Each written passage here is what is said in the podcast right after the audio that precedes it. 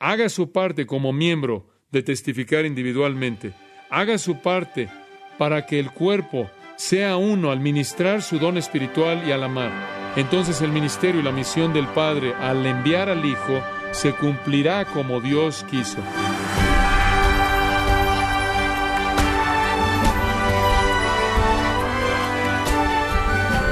Le saluda su anfitrión Miguel Contreras, dándole la bienvenida a su programa Gracias a vosotros con el pastor John MacArthur. Los hologramas 3D de la anatomía humana contienen tres canales de información, estructuras musculares, esqueleto completo con sistema cardiovascular, más el sistema nervioso y los órganos internos. Pero cuando hablamos de la analogía bíblica del cuerpo de Cristo, ¿Cuál es la descripción bíblica del cuerpo de Cristo y el trabajo interno del mismo?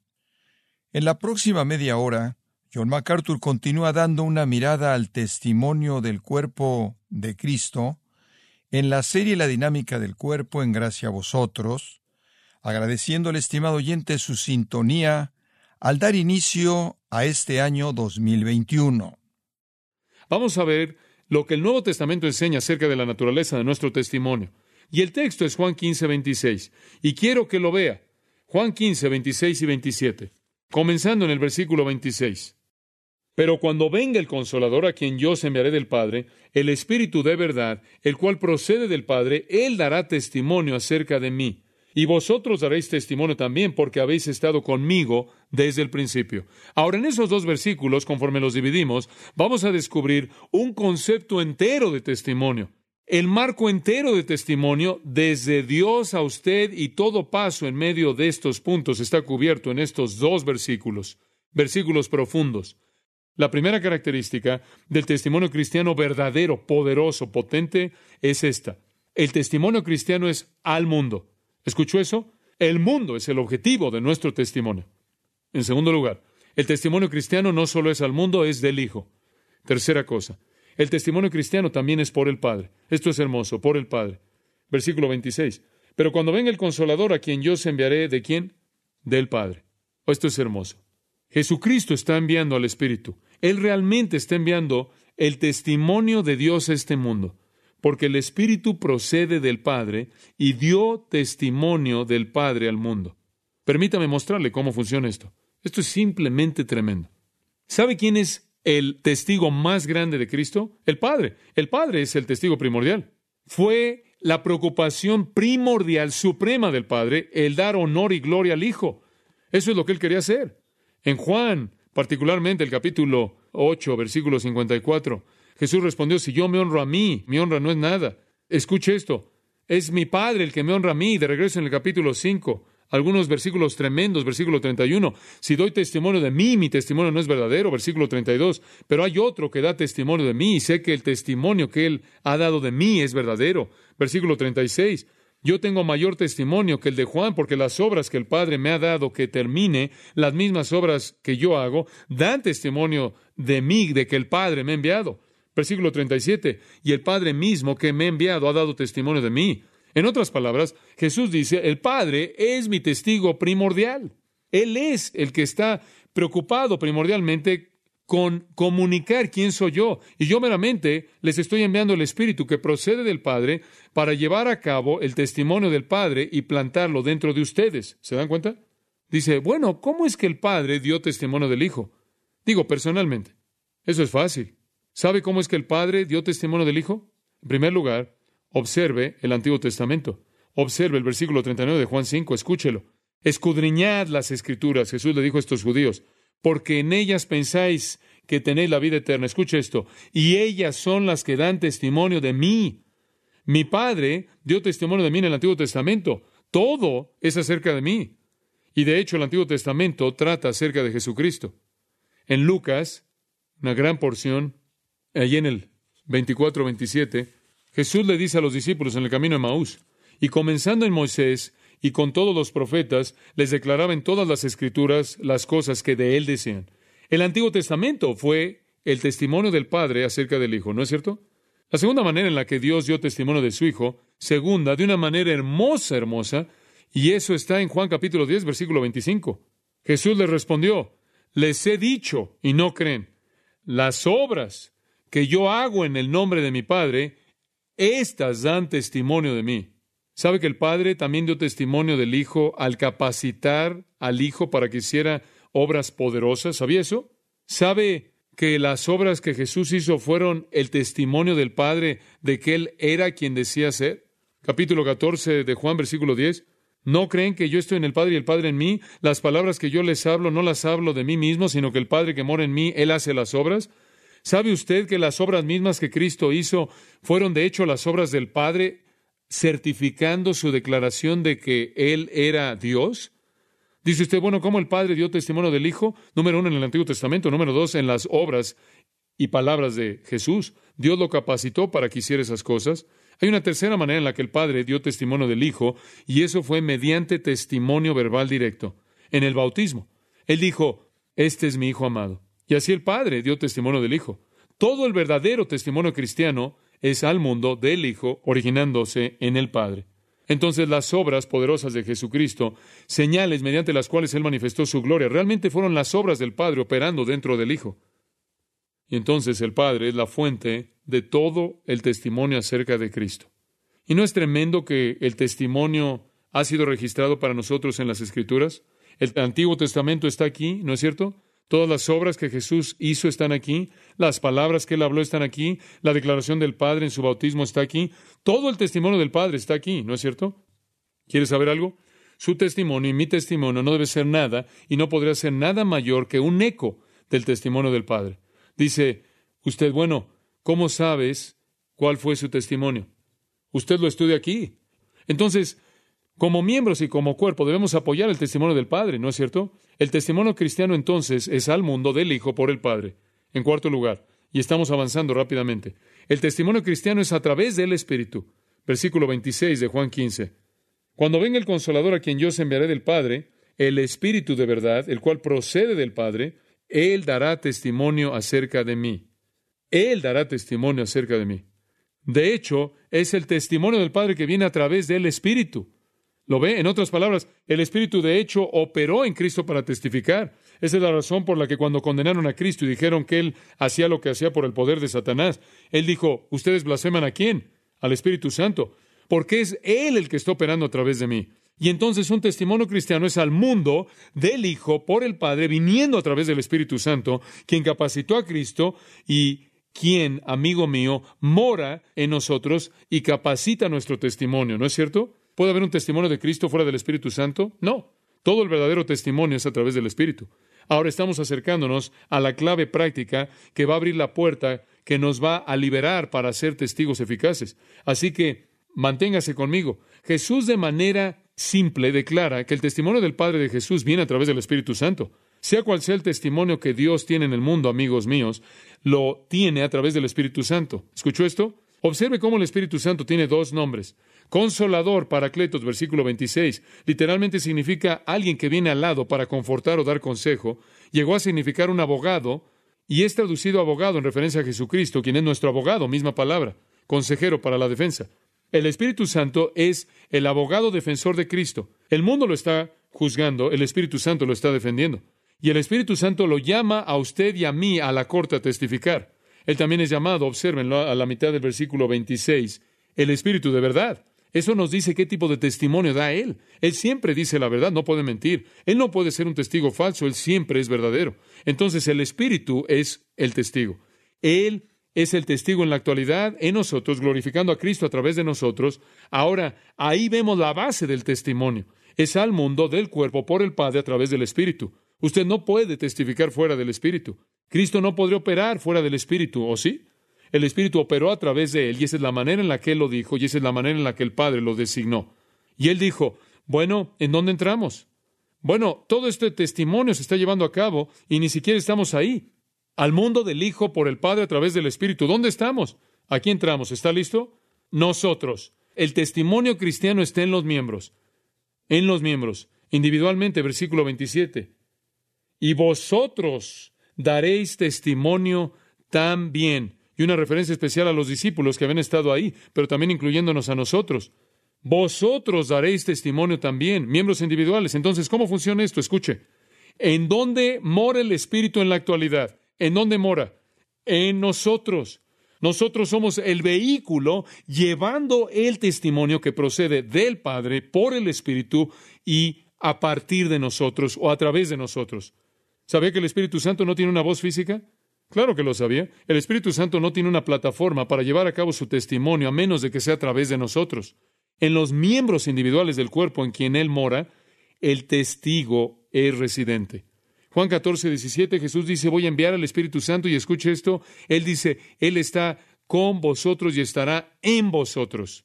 1 Corintios 6, 19 y 20, Pablo dice que, ¿o no sabéis que vuestro cuerpo es el templo del Espíritu Santo? Él vive dentro de usted, ahí es donde está el testimonio, ahí en su cuerpo. Como miembros individuales, todo creyente posee al Espíritu Santo. Romanos 8, 9. Y si alguno no tiene el Espíritu de Cristo, no es de él. Todo creyente tiene al Espíritu Santo, el testigo residente. Y le voy a decir algo. Si el Espíritu Santo va a hablar, escuche, va a ser a través de usted y va a ser a través de mí, porque ahí es donde Él mora. Me encanta en Hechos 4:31. Y todos fueron llenos del Espíritu Santo y hablaban la palabra con denuedo. ¿Se da cuenta? El Espíritu de Dios morando en nosotros. Hechos 4:31. Poder para testificar. Entonces nosotros como miembros del cuerpo somos testigos individuales, capacitados individualmente por un residente individual, el Espíritu Santo. En eso consisten, amigos míos, las misiones. Esas son las misiones. Somos nosotros llevando el testimonio del Padre, traído nosotros a través del Espíritu y comunicándolo al mundo. En eso consisten las misiones hay algo más que nos califica. No solo estamos calificados para ser testigos debido al Espíritu Santo residente, sino que estamos calificados debido a que hemos experimentado a Jesucristo de primera mano, ¿no es cierto? Usted no puede ser un testigo si no lo ha experimentado. Ahora solo puedo pensar en una ocasión en mi vida cuando fui un testigo en una corte y nunca olvidaré lo que sucedió. Estaba en mi oficina, la iglesia en donde mi papá había sido pastor, y una secretaria entró y dijo, hay una pelea ahí en el estacionamiento. Y ella dijo, ¿te gustaría verla? Entonces salí por la puerta y, hombre, realmente había una pelea. Un hombre estaba ya acostado en el piso y dos personas muy grandes estaban pateándolo de manera furiosa. Bueno, habían unas 15, 17 personas, un grupo, estaban ahí simplemente no haciendo nada, solo viendo. Y yo estaba ahí en toda mi pompa ministerial y me di cuenta que habiendo salido de la puerta tenía que hacer algo. Y no solo podía quedarme ahí. Entonces decidí que tomaría esto en mis propias manos. Entonces, simplemente me saqué el pecho donde solía estar, usted sabe cómo es, y grité ahí por el estacionamiento, deténganse. Y no se detuvieron. Entonces pensé, bueno, probablemente un viento cruzado, no me oyeron, de lo contrario, eh, algo había pasado. Pero bueno, empecé a caminar en el estacionamiento y llegué ahí y, y seguí diciendo, déjalo, suéltalo. Y llegué ahí y oí algo. Y este hombre dijo, mátalo, mátalo, mátalo. Y lo vi, no puedo reconocer su cara porque estaba ahí todo lleno de sangre, le habían pateado la cara y habían roto todas sus costillas y, como si nunca lo habían visto en su vida, caminando ahí por la calle, estaba tomando algo a alguien y simplemente querían golpear a alguien. Se salieron del coche, lo atacaron y él se defendió y ahora se habían vuelto tan insensibles que aparentemente estaban drogados y lo querían matar. Entonces salí ahí y pensé, oh, esta no es una pelea, este es un asesinato. Y yo estoy aquí diciendo, ya déjenlo. Y realmente no sabes qué hacer en una situación así, tu mente está confusa. Estaba ahí parado y eran muy grandes y entre más me acercaba yo, más grandes se volvían. Resulta que uno de ellos era más de 1,90 y el otro igual. Eran hombres gigantes que también jugaban rugby de manera profesional y eran personas despreciables, realmente despreciables. Pero bueno, estaba yo ahí de pie, realmente no sabía cómo manejar la situación. Y le dije, déjalo. Y no lo dejaron. Finalmente le grité a este hombre y no sabía qué más hacer. Había un tercer hombre ahí en el auto que estaba esperando y este era el hombre más grande que salió tras de mí y vino hacia mí inmediatamente, di un paso hacia atrás, digo, siempre he dicho, yo pelearé con cualquier persona que es más pequeña que yo, que tuvo una enfermedad reciente, pero entonces empezó a salir atrás de mí, no sabía qué hacer no sabía si tenía una pistola, un cuchillo o qué. Y entonces, por reflejo, comencé a retroceder y regresé a la puerta de la iglesia y el otro hombre simplemente estaba ahí sobre el cuerpo. Y en ese punto mi padre salió con mucha dignidad y no sabía qué le pasó, pero me dijo, nunca lo olvidaré. Vio este hombre y le dijo, ¿qué pasa ahí? ¿No sabe usted? Yo soy el ministro. Realmente no sé qué tipo de reacción él esperaba, pero sé qué tipo de reacción obtuvo. El hombre le pegó Mientras tanto, yo me metí y le dije a la secretaria que le llamara a la policía y ella corrió y le llamó a la policía y él realmente le pegó a mi papá y le dio fuerte y lo empujó y después se fue a la izquierda y, me alcanzó y en cierta manera lo evité, lo veí que venía. Ustedes saben, usted puede recibir mucho ahí, pero cuando alguien le pega a su papá, eso realmente le molesta. Entonces, cuando él le pegó a mi papá, yo dije, hasta aquí, la policía viene. Bueno, después de un largo periodo de tiempo, este hombre siguió amenazándome con su puño y me di cuenta más tarde que tenía unos antecedentes penales, ahora de hecho está muerto. Fue matado en una pelea en un bar poco después de que salió de la cárcel, después de un año por lo que hizo ese día. Pero de cualquier manera, finalmente entendí el mensaje, le habían pegado en la cabeza al hombre en la pared de la iglesia, tuvimos que volverla a pintar, había sangre por todos lados, le habían pegado muy fuerte y sobrevivió, pero nunca olvidaré. Tuve que ir a la corte como un testigo y dijeron, ¿quieres ser un testigo? Y dije, claro. Dijeron, bueno, han amenazado las vidas de los otros testigos. Estos hombres han estado en esto una y otra vez. Y ellos tienen la reputación de golpear a la gente y han amenazado a los otros testigos. Y me amenazaron a mí, pero digo, bueno, no soy un héroe, obviamente, pero sentí seguridad en el Señor en esto y sabía que yo podía correr más rápido que cualquiera de los dos de cualquier manera. Entonces dije, bueno, muy bien, voy y voy a ser un testigo. Y fui a la corte y se me preguntaron tres cosas. ¿Qué viste, qué oíste y qué sentiste? Eso es básicamente lo que hace un testigo. Un testigo es alguien que experimentó eso. Lo oí, lo vi, lo sentí. Estuve ahí. Y primera Juan 1.1, ¿sabe lo que dice Juan? Lo que hemos visto con nuestros ojos, oído con nuestros oídos y han palpado nuestras manos acerca del verbo de vida, estos declaramos. Eso hace un testigo. Para ser un testigo, usted no tiene que salir y decir, bueno, no puede ser un testigo porque no puedo dar una gran disertación de la doctrina de esto o aquello y no sé cómo explicar aquello. No necesita preocuparse por eso. Lo único que tiene que hacer es decir, he conocido a Jesucristo y usted es un testigo, tiene los requisitos. Está calificado. Esa es una larga manera de decir que un testigo no solo es morado por el Espíritu Santo, sino tiene una experiencia de primera mano. De hecho, es su experiencia de primera mano con Cristo lo que resulta en ser morado por el Espíritu, ¿no es cierto? Entonces, el testimonio del miembro del cuerpo presupone una experiencia de primera mano con Cristo y de esta manera el Espíritu que mora en nosotros nos capacita para dar testimonio. Y nuestra tarea, amigos, no es dar un discurso de Jesús con un detalle filosófico. Es decir, yo quiero compartir al Cristo que he visto y oído y tocado con mi vida. Ahora, este tipo de testimonio cuidadoso debe ser más preciado para usted que su propia vida. Lo fue para muchos. La palabra martureo, la cual es la palabra para testigo a lo largo de los años, llegó a significar mártir, porque tantas veces cuando la gente estaba de pie, siendo fiel a Cristo, les costó su vida. Fue más preciado para ellos su testimonio que su propia vida. Que Dios nos dé más y más hombres y mujeres, y más misioneros, y más maestros y predicadores y laicos, con el calibre de vida que van a dar testimonio de manera eficaz, sin importar el costo de su ego, su cuerpo. Sí, el testimonio cristiano viene desde Dios, pasa a través del Espíritu Santo a su cuerpo y a través de usted a un mundo en donde se encuentra contenido en su cuerpo. Y como individuos, somos miembros de testimonio que comunican a este mundo y su testimonio va a ayudar o estorbar al mundo en juzgar de manera correcta a Cristo. Entonces vemos que nuestro testimonio es al mundo, del Hijo, por el Padre, a través del Espíritu, en el miembro individual. Finalmente, y esto es crítico, el testimonio cristiano es en el cuerpo. Total, no solo en los miembros individuales, pero también el miembro total. Versículo 27 y vosotros, plural, vosotros daréis testimonio también. El Espíritu es el poder del testimonio y Él mora en cada miembro, ¿no es cierto? Acabamos de cubrir eso, ¿no es cierto? Pero ¿sabe algo?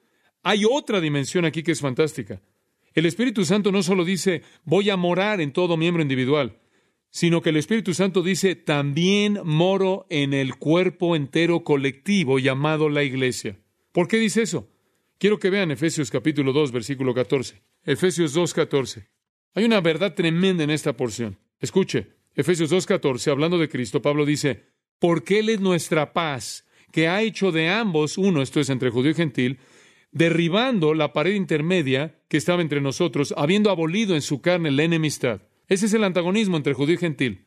Esto es la ley de mandatos contenidos en ordenanzas para hacer de los dos un nuevo hombre. Ahora escuche esto, versículo 18 porque a través de él ambos tenemos acceso por un espíritu bajo el Padre, versículo 21, en quien todo el edificio bien concertado crece para ser un templo santo y la iglesia es un templo así como su cuerpo, versículo 21, en quien vosotros, plural, sois edificados para ser un edificio de Dios a través del Espíritu. ¿Sabe usted que ese versículo enseña, sin lugar a dudas, que el cuerpo entero de la iglesia es el templo del Espíritu Santo, así como lo es su cuerpo individual? Dice usted, ¿quieres decir que el Espíritu Santo, en un sentido muy real, está morando en el cuerpo total de Cristo? Eso es correcto. ¿Y por qué piensa que lo hace? Para que Él pueda llevar a cabo el testimonio del Padre plantado en el cuerpo, para que no solo ministremos como miembros, sino que tengamos un testimonio de cuerpo total. ¿Se da cuenta? El Espíritu Santo es el testimonio poderoso y Él mora el cuerpo en el mismo sentido que Él mora al miembro para que el cuerpo también dé testimonio. Dice usted, bueno, ¿cómo es posible que el cuerpo pueda dar testimonio? Digo, ¿cómo es posible que todos los cristianos puedan tener un testimonio colectivo, único? Permítame darle esto. Hay dos maneras en las que el cuerpo testifica en total. Y vamos a concluir con esto. Dos maneras en las que el cuerpo testifica. Todas estas son importantes.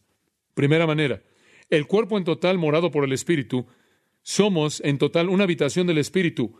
El cuerpo testifica, número uno, al ser uno. ¿Escuchó eso?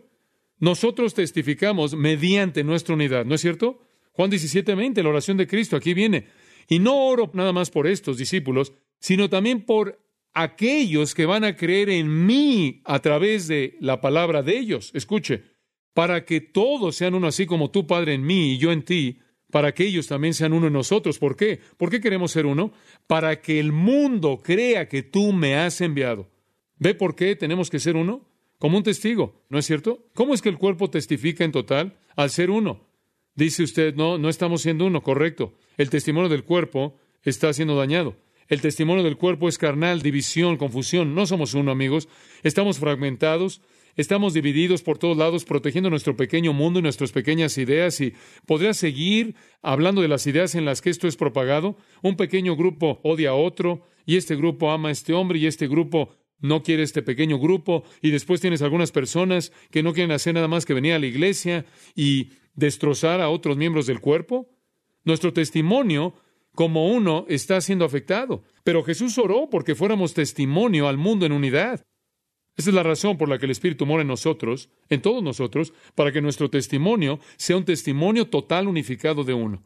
Si el mundo puede vernos como uno, qué impacto. Pero ven el cristianismo dividido y fragmentado. Segunda manera en la que el cuerpo da testimonio y es por amor. Amor. Juan 13:33.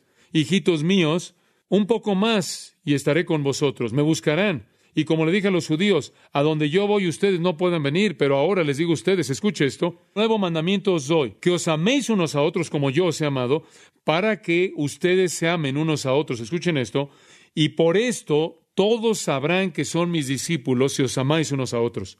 Nosotros damos testimonio por nuestra unidad. En segundo lugar, damos testimonio al amarnos unos a otros. ¿No es cierto? Escuche, Podríamos devastar de manera absoluta este mundo si tan solo pudiéramos mostrarles nuestro amor unificado, concertado unos por otros. ¿O qué testimonio sería el mundo eso? Y ustedes saben, amigos, en ese versículo, versículo 35, Jesús de hecho le da al mundo el derecho de juzgarnos.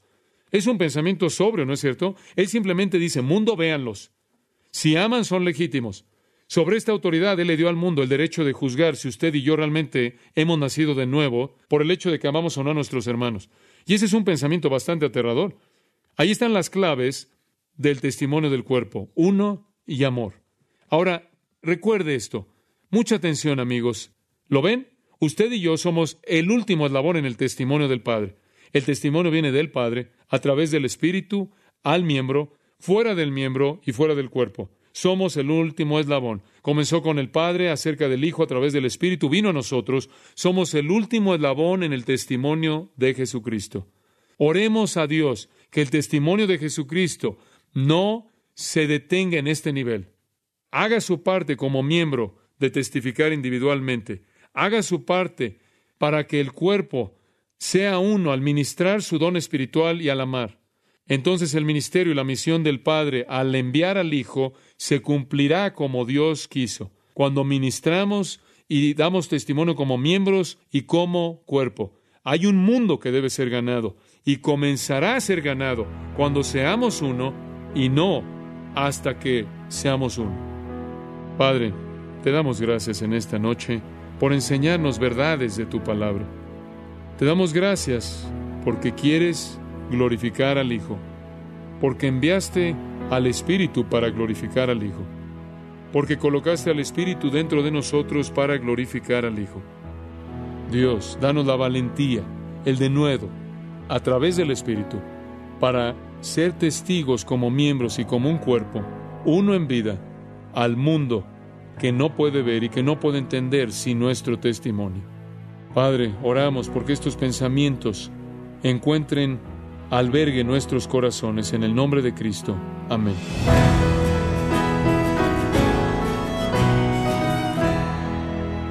John MacArthur nos muestra la importancia de la Iglesia, el cuerpo a través del cual Cristo se hace visible en esta tierra. Esto es parte de la serie La dinámica del cuerpo, aquí en gracia a vosotros. Estimado oyente, quiero invitarle a leer el libro Grandes temas de la Biblia, escrito por John MacArthur, en donde integra sermones que edificarán los corazones y vidas por medio de la palabra predicada.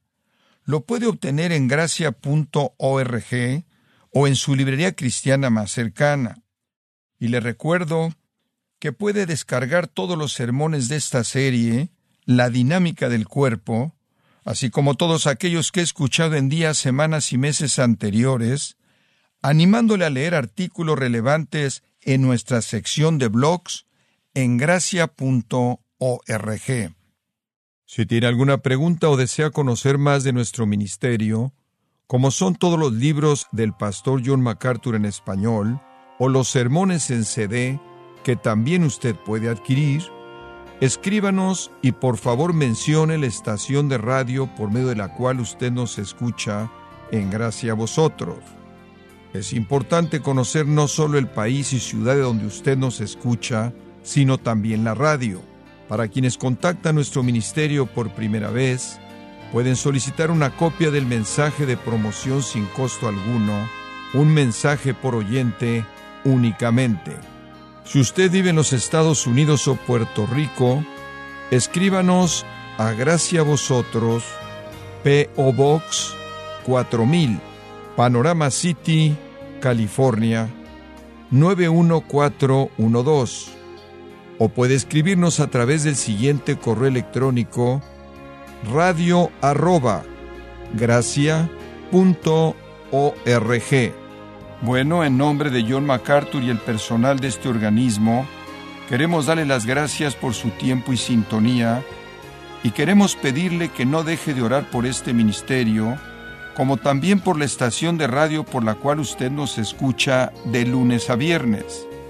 Este es su amigo Miguel Contreras, invitándola a que sintonice nuestra próxima edición para que juntos continuemos desatando la verdad de Dios un versículo a la vez no se lo pierda, aquí en Gracia a Vosotros.